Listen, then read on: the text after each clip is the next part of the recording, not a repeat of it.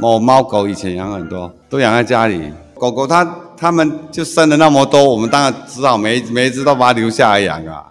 养了都都将近每一只都快十几岁，可是现在有点吓到，看到看到生离死别的时候，就太太很伤心，所以哎，现在都不敢养狗了。狗狗生病的时候看医生、检检验、打针，哦，都都要花好几万块。哦，我们这个药局哦，将近从我爸爸那个时代到现在，可以将近快要一个甲子了。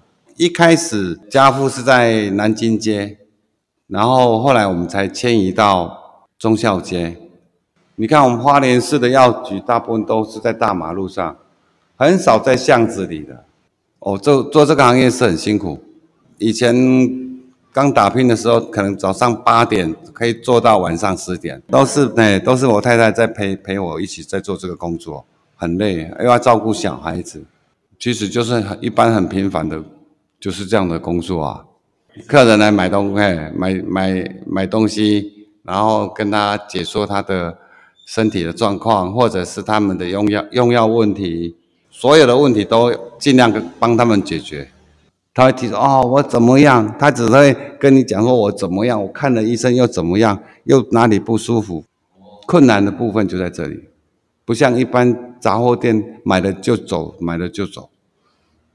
嗯，假如说这个病人状况不好，我们也会马上建议他到赶快去医院，不要再停留了。啊，他说他哦，假设假设他进来啊，他身体哪里很不舒服，还是觉得他，他怎么样？我会说，刚建议他赶快去急诊。呃，做这这个行业是，嗯，我觉得是可以蛮帮助很多很多人的。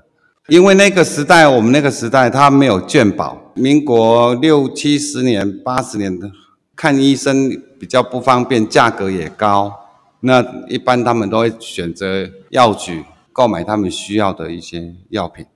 现在规定。两年要修两百四十个学分，都要回去到卫生局去上我们药师的课程。那家父他们跟我们研究了一一帖扭伤神经痛的药，也很多人都吃的效果很好。有用过别家的药，可是他那个效果就没这么好，所以他这个药就一直持续到现在。很多客人会一直跟我们反映，会一直跟我们介绍，就是说像他们的。家人在医院呢、啊、躺了好多天都不会好，可是他他们就拿去给他吃了，结果就吃了两包，几乎就完全都出院了。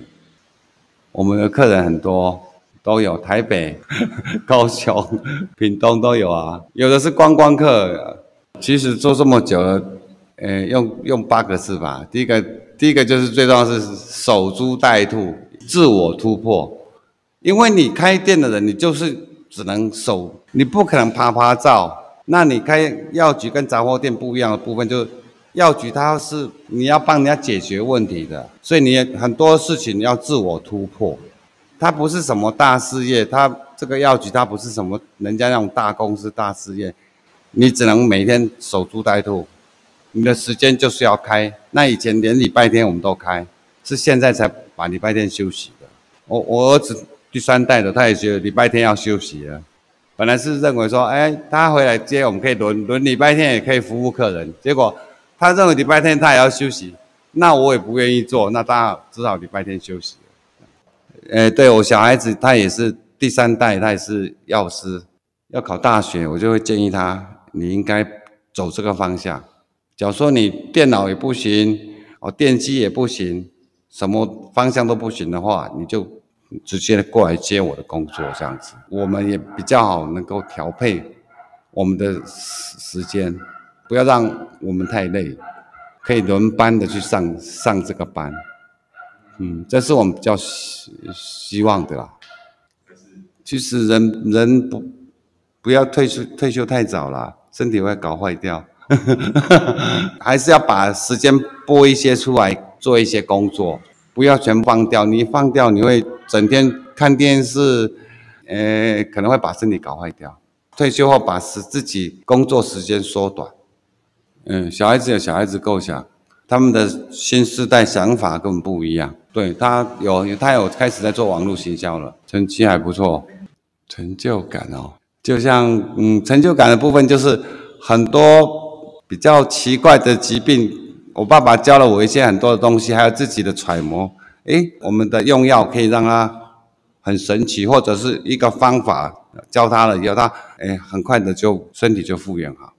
客人有些病，生理上啊不舒服啊，然后我们都跟他的建议，他觉得诶我们的建议都很对，而且他治疗的也很好，教他怎么做复健啊，哦，教他去怎么去调整他的身体呀、啊，他们又觉得哎啊，我们药局的药师跟药师娘他们都哎人很好，为人很好，他们就愿意跟我们怎么讲，做好朋友一样，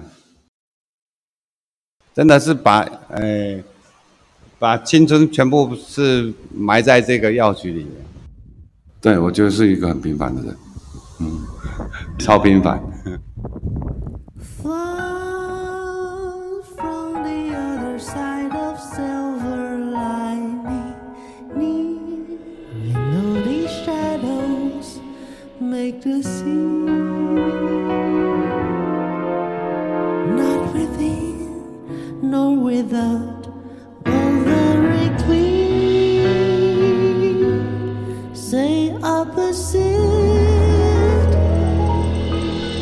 faces ever seen.